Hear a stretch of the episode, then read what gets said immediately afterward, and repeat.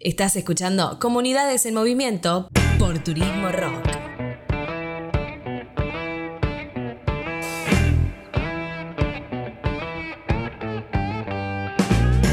Aproximadamente 1.700 kilómetros separan a Chubut de Catamarca.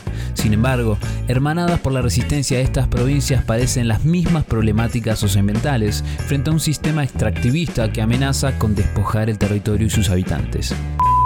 En este capítulo visibilizaremos la conflictiva situación que atraviesa el pueblo de Andalgalá, comunidad de movimiento que resiste al proyecto Agua Rica desde hace más de 10 años. Para ello, conversamos con José y con Eve, asambleístas de Andalgalá y Pucará. Quédate ahí y no te pierdas este quinto capítulo de Comunidades en Movimiento.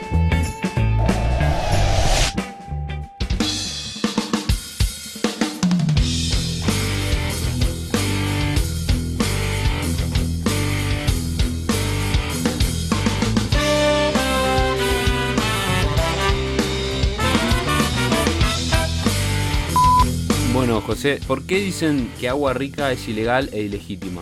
Primero en principal, eh, esto comienza ya hace 11 años, ¿no? Comienza el rechazo a lo que es este emprendimiento minero por la información que, comenzó a, trabajar la asamblea, apenas se consolidó, eh, logró conseguir el estudio de impacto ambiental que van a, presentan todas las empresas y ahí se pudo constatar eh, en ese análisis por la comisión de, técnicos, un equipo de técnicos que contiene la asamblea, estuvimos viendo que los daños ambientales que va a generar van a ser de catastrófico, ¿no? Primero en principal por la ubicación de lo que es este emprendimiento minero a 17 kilómetros de nuestra ciudad y sobre las nacientes de los ríos que van a ir alimentando la población. Eh, otro punto es el tema de la disposición en la que se encuentran los cerros, eh, la edad que van a tener las montañas, ya que están en proceso de, de levantamiento porque forman parte de lo que son las sierras de la conquija. Eh, esto, de acuerdo a las pendientes, está violando también la ley de bosques nativos. Otro punto también es el polvo en suspensión, eh, ya que las explosiones, en este caso, van a dejar mucho polvo en suspensión y de acuerdo a la dirección de los vientos, todo, se, todo va a caer, todo, ese polvo en suspensión y partículas van a caer acá en el pueblo. Eh, bueno, también el tema de la calidad de agua, ¿no? van a intervenir uno de los ríos eh, más importantes que tiene nuestro sistema hídrico, eh, ya que ese río, llamado río Minas, pasa por medio del emprendimiento en donde va a ser la, la explotación, ¿no? Ellos plantean no tocarlo, lo que sí plantean es este, rentubar ese río y pasarlo por detrás de otras montañas, eh, lo cual va a afectar seriamente la calidad de agua. Eh, vos estás nombrando una serie de efectos potenciales, como acá en Chubut, que estamos, digamos, eh, frenando a la media minería antes de que, de que realice sus explotaciones, pero de alguna manera ahí ya tienen algunos efectos, si no me equivoco, y también operó una minera durante a partir del año 1997. ¿Cómo es eso? ¿Quedaron efectos residuales? Eh, ¿Quedaron consecuencias palpables hoy en día? ¿Cómo se vive eso, esa experiencia? Nosotros lo vemos por ahí en la calidad del agua, eh, por ahí cuando son los tiempos estivales, a medida que va creciendo el río, eh, el anteaño pasado vino de un color muy diferente al que nosotros solemos ver en la creciente. En la creciente viene un marrón ocre aproximadamente, más o menos el color, y ese año eh, vino un color naranja fuerte ya por los, por los desprendimientos, ¿no? Por los desprendimientos del cerro, como te decía, de acuerdo a las pendientes que va teniendo y la cantidad de caminos que ya están hechos. Eso es lo que estamos sufriendo por el momento. Minera La Lumbrera está a unos 60 kilómetros de Andalgalá, está más alejada. Esa minera operó durante 22 años, ellos consumían el agua de una cuenca hidrográfica eh, 2 millones de litros de agua por día. Son aguas fósiles. Ahora lo que se pretende es una integración de lo que es minera agua rica y minera la lumbrera llamado Mara. Eh, este tipo de funcionamiento para la extracción y, el procesamiento de los metales sería acá en Andalgalá, en minera agua rica, se explotaría y sacarían los minerales y se los transportaría en una cinta se los llevaría a Minera Lumbrera, en donde serían procesados para sacarlos del país. Eh, por ahí el problema que está sufriendo, que va a sufrir los otros departamentos es eso, es el consumo de agua. Bueno, el proyecto Agua Rica es ilegal Primero, porque no tiene licencia social, que es una de las condiciones primeras para poder desarrollar un proyecto de semejante tamaño como es eh, la mega minería. ¿Por qué no hay licencia social? Porque el pueblo de Andalgalá, desde el año 1997, que sufre la explotación de los cerros, el Cerro La Conquija, con el, eh, con el proyecto minero Alumbrera. Desde ese entonces eh, solamente eh, se ha perjudicado a la población. La verdad que el pueblo de Andalgalá no ganó nada, ha perdido vidas, ha perdido producción, ha perdido agua, ha perdido bienestar, ha perdido salud. Todo eso pasa desde 1997 acá en Catamarca. Entonces el pueblo de Andalgalá cuando eh, quisieron imponer en el año 2009 ya el proyecto Aguarrica, que es la continuación de, Minera La Lumbrera, el pueblo cortó la ruta, empezó a salir a la calle y, bueno, eh, se empezó a resistir contra este monstruo.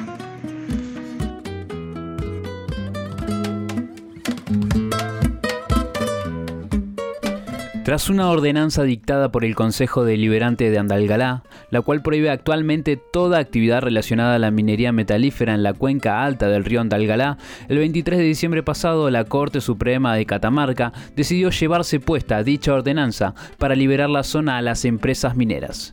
Algo no solamente inconstitucional teniendo en cuenta la vigencia de la ordenanza municipal, la cual es autónoma respecto al ejido provincial, sino también dicho fallo va en contra de tratados internacionales como lo es el Acuerdo de Escazú.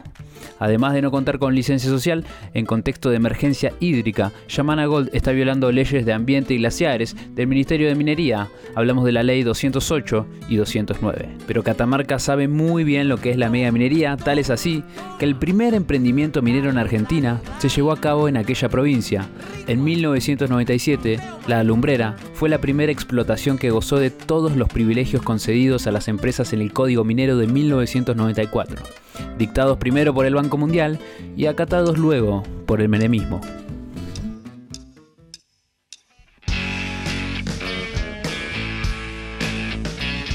Respecto a, bueno, las últimas eh, noticias, digamos, eh, pasa algo que, acá en Chubut también pasó, digamos, eh, que es la criminalización de la protesta, ¿no? ¿cómo, ¿Cómo viven eso? ¿A quiénes responsabilizan también de avasallar y arremeter contra la voluntad popular y la integridad también del pueblo, ¿no? ¿Cómo es ese proceso? Eh, bueno, este proceso comenzó el 22 de, de, marzo, justamente para el Día Mundial del Agua, donde eh, eh, diferentes puntos geográficos del país se habían organizado para hacer acciones para rechazar el extractivismo. Eh, bueno, nosotros ese día eh, estuvimos yendo porque desde nuestra asamblea se hacía una caravana, caravana por la vida, y vimos una gran cantidad de trabajadores, una gran cantidad de trabajadores por los caminos, entonces decidimos comenzar a bloquear, hacer un bloqueo selectivo en donde no, se, no bloqueábamos a las personas, a los turistas únicamente, a lo que es el tema de los trabajadores y los vehículos mineros. Estuvimos 20 días más o menos al costado de los caminos principales que van hacia la mina. Estuvimos bloqueándolos en el día número 17 aproximadamente por algunos comentarios que recibimos que iban a entrar por otro departamento, otro camino alternativo que se llama el departamento Santa María. Compañeros este, subieron, se fueron para ahí eh, en moto, tuvieron que subir una montaña aproximadamente, tuvieron que enfrentarse a 4.000 metros de altura con un clima hostil y vieron eh, el tránsito, entrar hacia la mina, eh, camiones con perforadoras, una gran cantidad de camionetas, aproximadamente entre 30 y 35, custodiados por la gendarmería. Desde ahí ya comenzó a ponerse más tenso el clima y el sábado pasado 10 creo que fue, se realizó la caminata número 584, eh, ya que marchamos hace 11 años todos los sábados rechazando esto, ¿no? demostrando de que no tiene licencia social ahí en, el desarrollo normal de la caminata pudimos ver gente que no suele ir a las caminatas y comenzaron con esta brutal violencia, ¿no? De comenzar a quemar las, las oficinas, este, tirar bombas bombas molotov y lo cual terminó con toda la oficina en llamas desde la parte de, la provincia, de la fiscal y el juez de Andalgalá, comenzaron a allanar y comenzaron a detener a compañeros. Nosotros lo vemos que fue una casa, ¿no? Fue una, una casa de brujas, ya que entraron en las casas, destruyeron todo y lograron detener a siete compañeros, seis varones y una mujer que hasta el día de hoy, si bien estaban arrestados, pero por comentarios sabemos que pasan a calidad de detenidos y ahí comienza la judicialización como decías vos, justamente la criminalización de la protesta. Bueno, la criminalización de la protesta viene hace muchísimos años. Podemos recordar en el año 2010, el 15 de febrero, eh, luego de que ya un par de meses se venía cortando la ruta, desde el 2009, como comenté anteriormente, se venía cortando la ruta a las, a las mineras, el 15 de febrero de 2010 se hizo eh, una represión muy violenta contra el pueblo, el pueblo salió a resistir. Y bueno, desde ese momento se ha paralizado eh, el proyecto Agua Rica por el tema de la paz social. El mismo juez de Minas, Raúl Cerda, en ese momento dictaminó hasta que no haya paz social no podía funcionar el proyecto Agua Rica. Igualmente, todos los cortes de ruta, todas las protestas que se hicieron, nos dejaron centenares de causas a nuestros compañeros y a nuestras compañeras por la ley antiterrorista. Eh, y bueno, por tantas, tantas cosas que se inventan, ¿no? Porque, bueno, ahora estaba la policía entrando a las casas de la gente y tiraban cartuchos para después decir que tenían armas. Es todo un plan sistemático provincial, ya que aquí en Catamarca las mineras y el Estado son lo mismo básicamente, las mismas personas. Es imposible no pensar en la criminalización de las luchas socioambientales y no trazar un paralelismo con lo ocurrido en Chubut. Es decir, vemos cómo hay un mismo esquema que se repite. Gente ajena a las asambleas llega en momentos de alta conflictividad y se manifiesta de forma muy violenta, cuestión que va en contra de los reclamos pacíficos que caracterizan a este tipo de asambleas socioambientales. Posteriormente, la justicia, funcional al poder de turno y las empresas extractivas, estigmatizan y judicializan a vecinos asambleístas por defender su territorio. Claro que esto no sería posible sin antes el señalamiento de la opinión pública y las operaciones de radicalización criminalización de la protesta social. Tildando a quienes se oponen a estos proyectos como ambientalistas, ecoterroristas, extremistas, ecologistas, entre otras adjetivaciones. Todos los medios de comunicación acá en Catamarca, excepto los medios alternativos, están ligados a lo que es la, la, política de Estado, ¿no? En este caso extractivista. Están todos ligados, están recibiendo plata de la minera entonces, cada movilización o cada repercusión que sale hacia afuera para las noticias, siempre, como te decía, nos están este, estigmatizando de, todo, de violentos, de todo. Y bueno, y todo lo que hace la minera eh, está totalmente visibilizado eh, hacia todo Catamarca como si ellos fueran la salvación, ¿no? Porque justamente ellos lo que plantean es el progreso.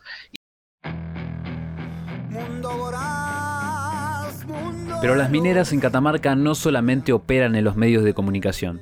Las crecientes estrategias de marketing minero y corporativo han creado distintas organizaciones o programas de supuesta responsabilidad empresarial, adoptando un discurso amiguista y de tinte verde, pero a fin de cuentas funcional al saqueo. Tal es el caso de la organización Ecoconciencia de Andagalá, dirigida por Rodolfo Tarovela.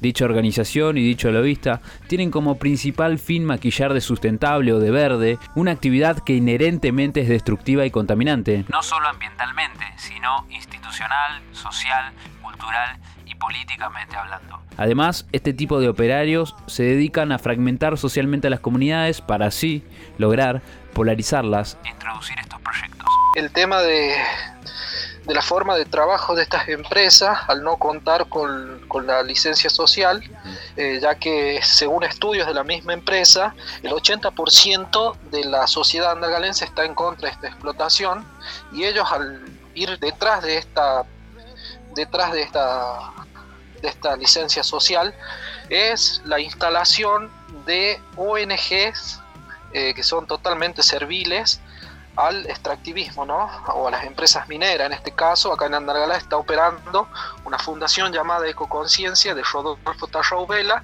que se encarga de este, hacer mesas de diálogo, como decimos, detrás de la en busca de la licencia social o trabajando la licencia social. Esta ONG ya lleva cinco mesas de diálogo, eh, bueno, en la quinta ya demostró eh, qué es lo que está haciendo, ¿no?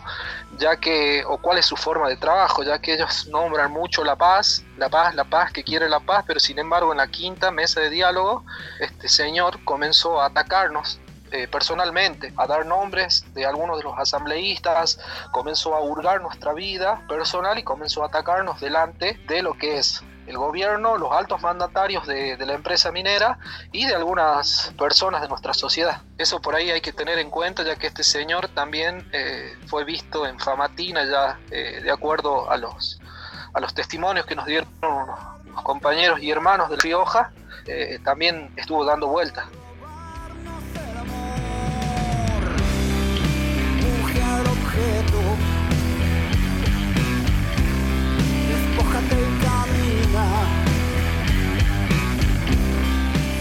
Actualmente Andalgalá atraviesa horas críticas. Desde la Asamblea del Algarrobo, distintas organizaciones de derechos humanos reclaman la libertad inmediata de Walter Marcilla, Aldo Flores, Enzo Brizuela, Sara Fernández, Matías Paz, Augusto Brizuela y Damián Abel, quienes llevan más de 48 horas detenidos. Además, vecinos y vecinas reclaman que desde el lunes están siendo hostigados y hostigadas por las fuerzas de seguridad, filmados y filmadas de manera ilegal por drones, siendo observados y observadas en sus domicilios particulares y perseguidos y perseguidas por vehículos sin patente, repleto de oficiales policiales.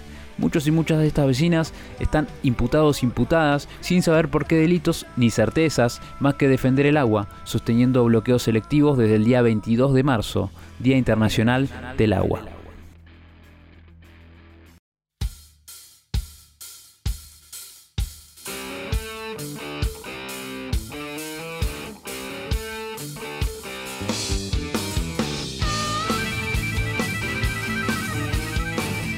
¿Qué le dirían, eh, digamos, cuáles son sus pedidos, mejor dicho, cuáles son sus pedidos más, más urgentes? ¿Qué le dirían al resto de la sociedad y en particular a la sociedad chubutense que, puede llegar a estar escuchándolos ahora mismo y empatizando con la lucha? Que se haga visible, que se haga visible nuestra lucha, que sepan desde Chubut eh, que sepan desde todo el país que por ahí no son los únicos, ¿no? Ya que lo que buscan estas empresas, el gobierno y muchos medios de comunicación más bien oficiales es aislar la protesta, hacernos creer que estamos solos, que somos unos locos, que andamos, que tenemos tiempo de más y que por eso salimos a la calle a protestar. Nosotros lo que planteamos desde la Asamblea es no dejarnos desarraigar. Eh, no planteamos también rechazar todo este sistema, rechazamos con nuestro corazón ser refugiados ambientales, ya que si se comienza este tipo de, extractivismo, lo que está en peligro es el agua, y sabemos que el agua es el desarrollo de todas las sociedades. Este ha sido un informe periodístico en formato de podcast sobre la situación de Andalgalá, si escuchaste esto y te gustó este capítulo, no dudes en compartirlo, así como también en apoyar y visibilizar la lucha de este pueblo, que al igual que el chubutense, resiste ante un enemigo poderoso, con grandes ambiciones y dispuesto a hacer lo que sea para beneficiarse del saqueo. Mi nombre es Jago Miggins y esto fue Comunidades en Movimiento, quinto episodio.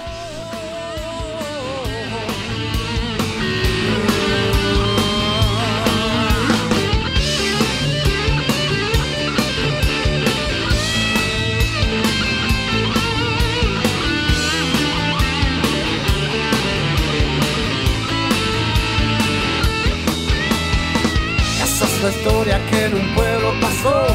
Durante años dominado el terror. Mesas de póker, trampa y muerte existió. Mi pueblo, árbol de dolor, se estremeció. Sin embargo, cuenta la historia que un forastero escuchó. En pueblo, árbol, calles desiertas